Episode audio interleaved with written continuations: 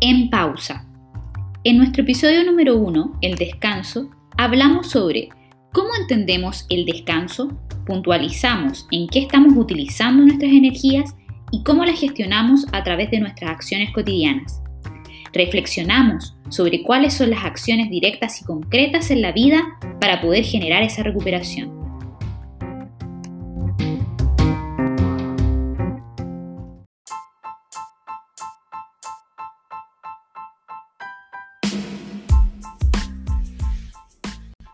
Buenas tardes desde Sevilla. Buenos días desde Chile. ¿Cómo estáis, Javi? Bien, entusiasmada. Siempre rico verte además, hablar contigo. Qué bueno. ¿eh? Esto a distancia. Veamos cómo funciona. Después de tantos temas hablados, ahora ponerlo acá eh, está entretenido. Sí, y hoy día en particular estoy, eh, me siento cansada, siento cansada, así me, me va a venir muy bien este capítulo que vamos a tratar. Sí, porque así como uno está cansada, pucha que es necesario el descanso. Sí, pues. Y este es un tema que lo hemos hablado anteriormente y también pensábamos en cómo llegamos a este tema nosotros, cómo, cómo llegamos a la importancia del descanso como un derecho humano, ¿no? Sí, es que pareciera ser que es algo que todos sabemos que es importante, pero como que por alguna razón no, no nos damos o, o no podemos tener una rutina de descanso que realmente nos, nos ayuda a recuperar, ¿no? Exacto. ¿Tú cómo entendí descansar? ¿Qué es descansar como para ti? Para mí descansar tiene que ver mucho con el espacio personal que uno tiene, con el descanso y con, con disfrutar, pero yo asocio el descanso también con esto de parar un rato de, de todo lo frenético del trabajo, pararme, detenerme y estar enfocada en, en el ahora. Eh. Y es algo que no, no se ve mucho. O sea, me refiero a como la importancia real de recuperarte, eh, de pararte a pensar qué es lo que quieres hacer realmente para después. Y está tan mal mirado a veces como, bueno, estáis descansando, mm, no, no te permitas el descanso, lo que tú tenés que hacer es como la acción. Todo el mundo habla de acciones, como ya, pero no estáis haciendo esto y por qué no estáis haciendo tal cosa, o sea, ¿cómo no accionas? Y, y realmente lo primero, para mí, sinceramente, es la importancia de descansar, de, de generarte ese espacio para ti, para estar contigo misma, contigo mismo. Eh, Mm. El hacer nada, la recuperación. Sí, ¿Y tú cómo lo Yo pensás? creo lo que tú dices como con respecto al recuperarse, yo creo que acá es importante eh, puntualizar dos aspectos. Finalmente, cuando hablamos de descansar, eh, la contraposición, la reflexión por contraposición sería un poquito en qué estamos utilizando nuestras energías, Ujú. cómo estamos gestionando a través de nuestras acciones cotidianas esas energías, por un lado, y por otro, el énfasis que tú le das, que es cuáles son las acciones directas y concretas que realizo en mi vida para poder generar esa recuperación, ¿no? Exacto. Y yo creo que ahí entre medio pasa de todo, pasa de todo, ¿no? Y en ese sentido pienso como que hay cosas que nos dan energía en esto de gestionarlas Ujú. y hay cosas que nos la restan, ¿no? Exactamente. No sé qué opinas tú, pero a mí me pasa eso. Cosas que a lo mejor puede parecer que es el mismo trabajo, el mismo tiempo trabajando, por ejemplo, pero hay cosas que me dejan muy entusiasmada y hay cosas que me aburren profundamente. Lo pienso bastante parecido a ti. eh, estoy súper de acuerdo. Sobre todo, mira, uno tiende a asociar como que descanso puede ser, ya te juntáis con una amiga, con un amigo, te vaya a tomar una cañita, te vaya a tomar una cervecita. Y loco, eso es recuperación, pero a veces resulta que no es nada recuperación, sino que te genera un desgaste. Eh, no solamente desde la interacción, eh, sino que también lo que te puede generar el alcohol. Pues el alcohol también enmascara muchas cosas. Eso lo hablábamos bastante en, en nuestras conversaciones y la verdad es que me hace muchísimo sentido. O sea, uno tiende a hacer eso y a tomar como que en el fin de semana ya me voy a, me voy a hacer mierda probablemente carreteando, juntándome con mis amistades, que está bacán, es necesario, pero el descanso también es, importante parar y, parar con el tema de las sustancias también, lo que te puede generar. Mm.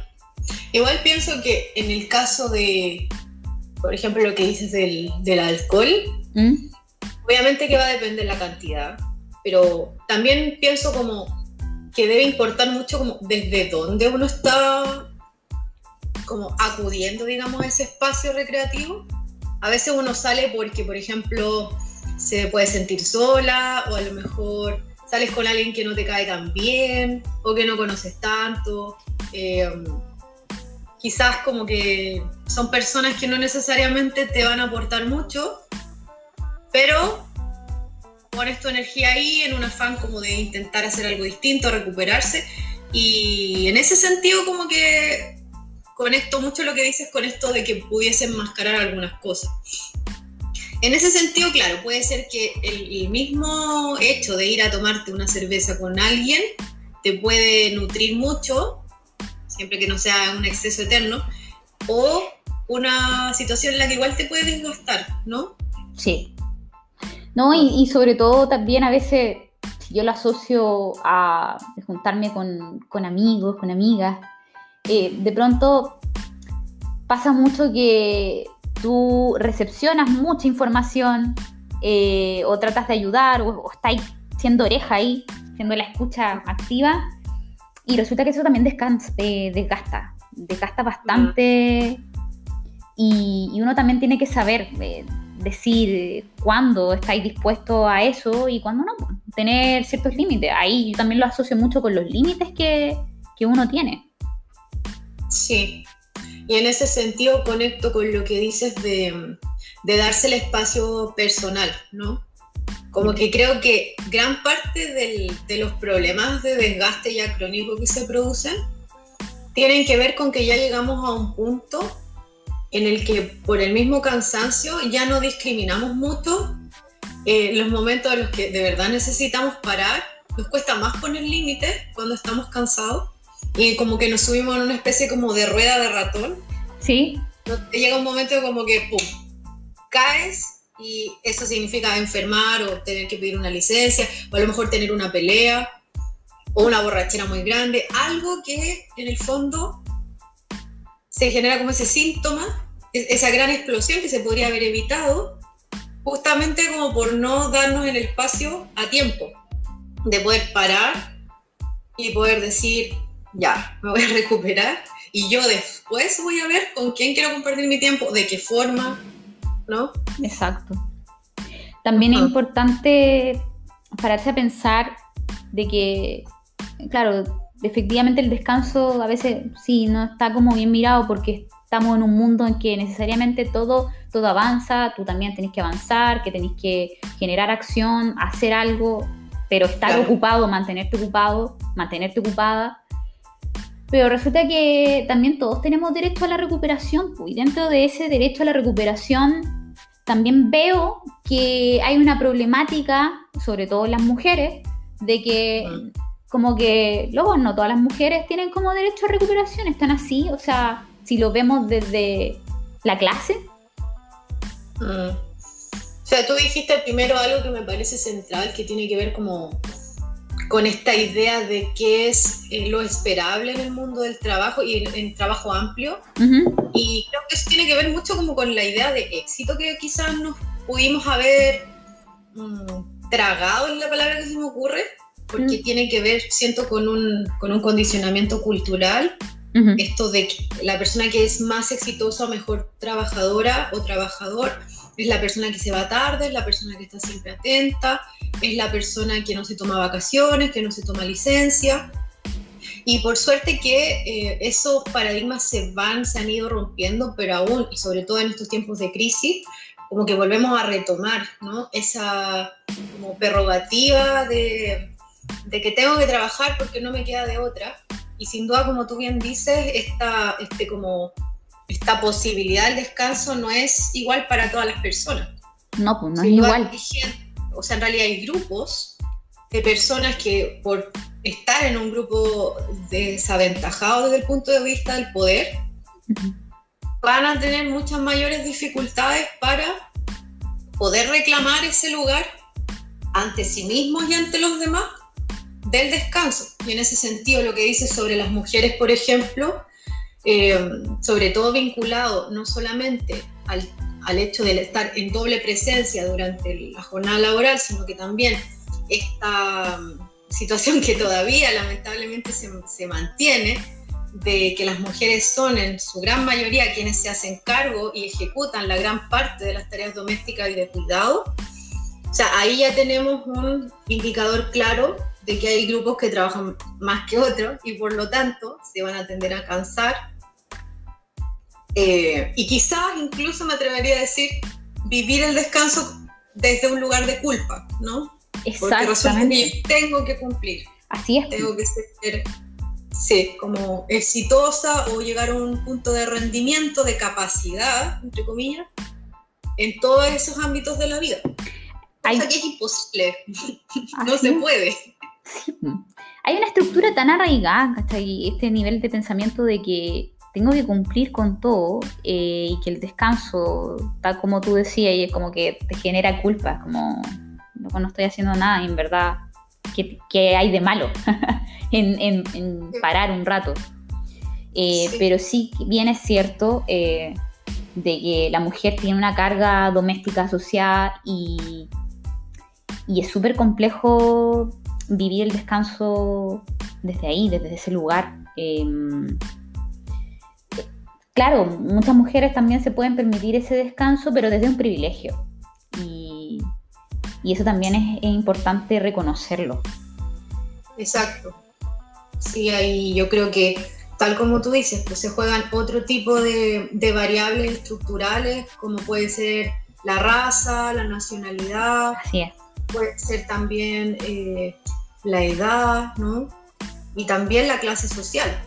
Es decir, eh, efectivamente que mientras mayores categorías eh, de, digamos, de poder tengamos una, me refiero, tengamos una membresía en, tales grupos, obvio que va a ser mucho más fácil reivindicar ese, ese lugar y es por eso que es tan tóxico cuando se escuchan discursos como eh, todo depende de ti, vamos que tú puedes, en fin, sin considerar que, o sea, me parece positivo el discurso siempre y cuando se considere que no todas las personas están en la misma posición. No va a ser el mismo proceso. Sí. Y, no va a ser, eh, no va a tomar el mismo tiempo poder construirse una vida como esa. Estoy eh, súper de acuerdo ahí contigo. Todo esto, esta corriente del positivismo tóxico que le llamo, porque, bueno, y que lo hemos visto, que me parece bien, ya, vamos, tú podías hacerlo, em, ya, eh, avanzáis y, claro, pero es que no es tan fácil, no es tan fácil como una simple frase. Porque uno tiene que saber muy bien cuál es la realidad de la otra persona, cómo, cómo vais a llegar a eso realmente, si no, si no tenéis los recursos, la herramienta, cómo generáis esos recursos para en el fondo lograr mm, tener un descanso que realmente sea recuperativo para ti.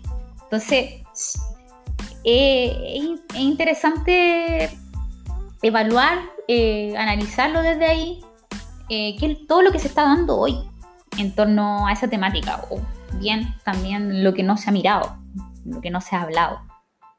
Claro que sí, pues de hecho es como divertido porque te terminas sintiendo culpable, tanto por no poder rendir, al punto de todas estas exigencias que son imposibles de cumplir y al mismo tiempo sentirte culpable por no estar feliz, tranquila y, saludable mientras lo haces. O sea, ya es una contradicción del porte de un buque.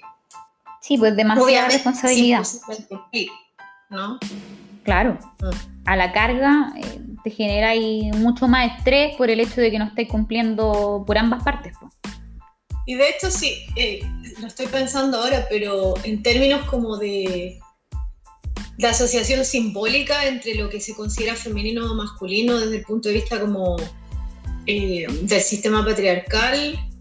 Um, digamos que claro que hay una mayor, un mayor protagonismo de simbologías tales como eh, el ser activa, el cumplir, rendir, ser fuerte, estar activa, ¿no? Como moverse mucho. Estar en toda.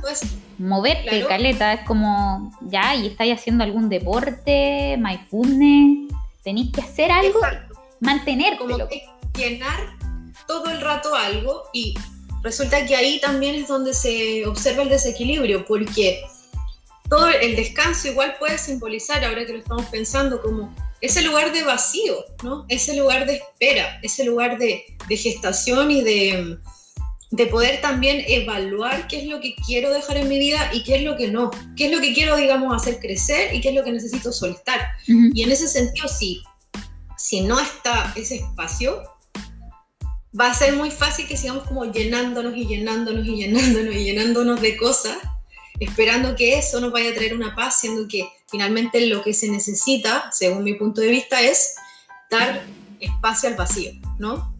Y eso se ha tendido también a asociar como a lo que, a lo que se le ha llamado, por ejemplo, energía femenina, ¿no? Que es discutible en términos como de la palabra, pero yo creo que hay un significado profundo ahí que vale la pena como, como revisar. Eh, um, y en ese sentido, ¿qué, eh, ¿qué estrategias podríamos como... ¿Qué estrategias te sirven a ti como para poder descansar? A mí me sirvió harto la estrategia de dejar ciertas cosas. Mm. Por ejemplo, ya el alcohol, tomarme un descanso con eso. Tomarme un descanso también con las relaciones. A ver, cómo hacer un minimalismo relacional mm. que, que para dejarlo en esos términos, pero que igual hace bien. O sea, hay, ciertas, hay ciertos momentos que con las amistades, bacán, uno siempre está ahí, ¿cierto? Pero también es necesario tomarse un tiempo para uno.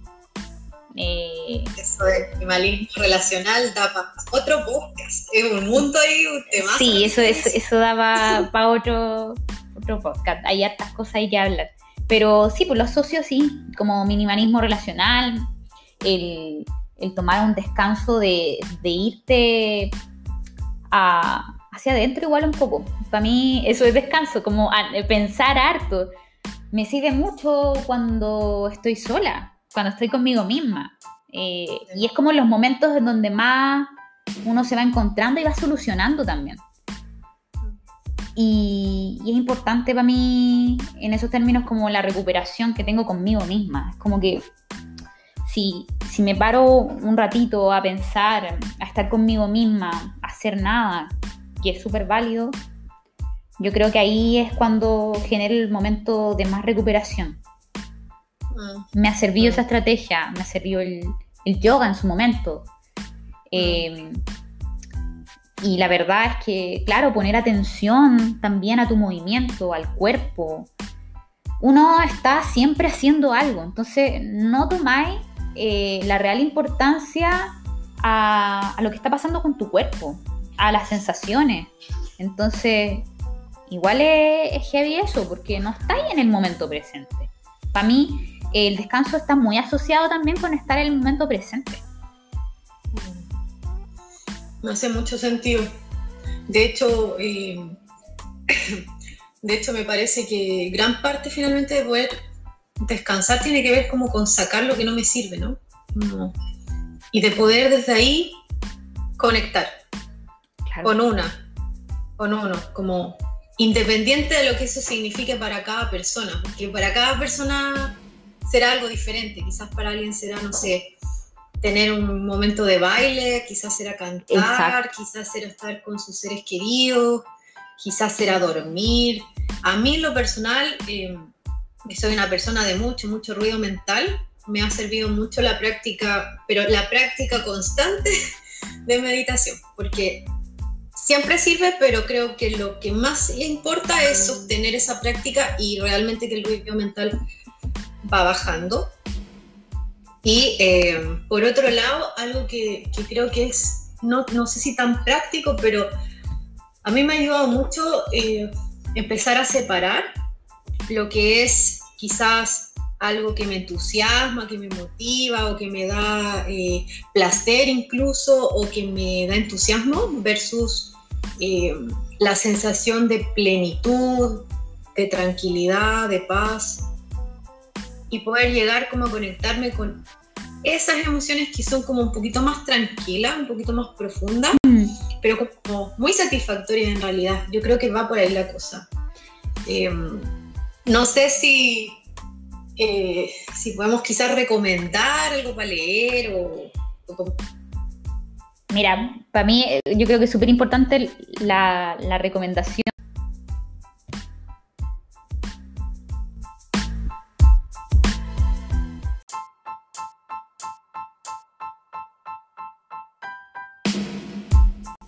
ahora ya. Perfecto. Entonces estábamos en la parte de las recomendaciones nosotras. Que eh, son recomendaciones que idealmente puedan llegar a, a todo mundo. Que sea como fácil de, de realizar, que no se necesitan tantas cosas más que las ganas, ¿no? Sí, yo en ese sentido se me ocurre una página que existe en Instagram que se llama Yoga Orgánico eh, particularmente porque em, en esta reflexión de que necesitamos parar, pero también parar para poder conectar con nosotros y con nuestros cuerpos, que muchas veces nos hablan y nos indican de dónde es que necesitamos mirar y específicamente qué acciones necesitamos hacer para recuperarnos. Yoga orgánico tiene, digamos, una perspectiva donde vincula la parte quizás más emocional o experiencial de la vida con la parte física. En particular les recomiendo las reflexiones que hacen sobre el corazón, en este equilibrio necesario entre el dar y el recibir y en este sentido entre eh, la acción y el descanso.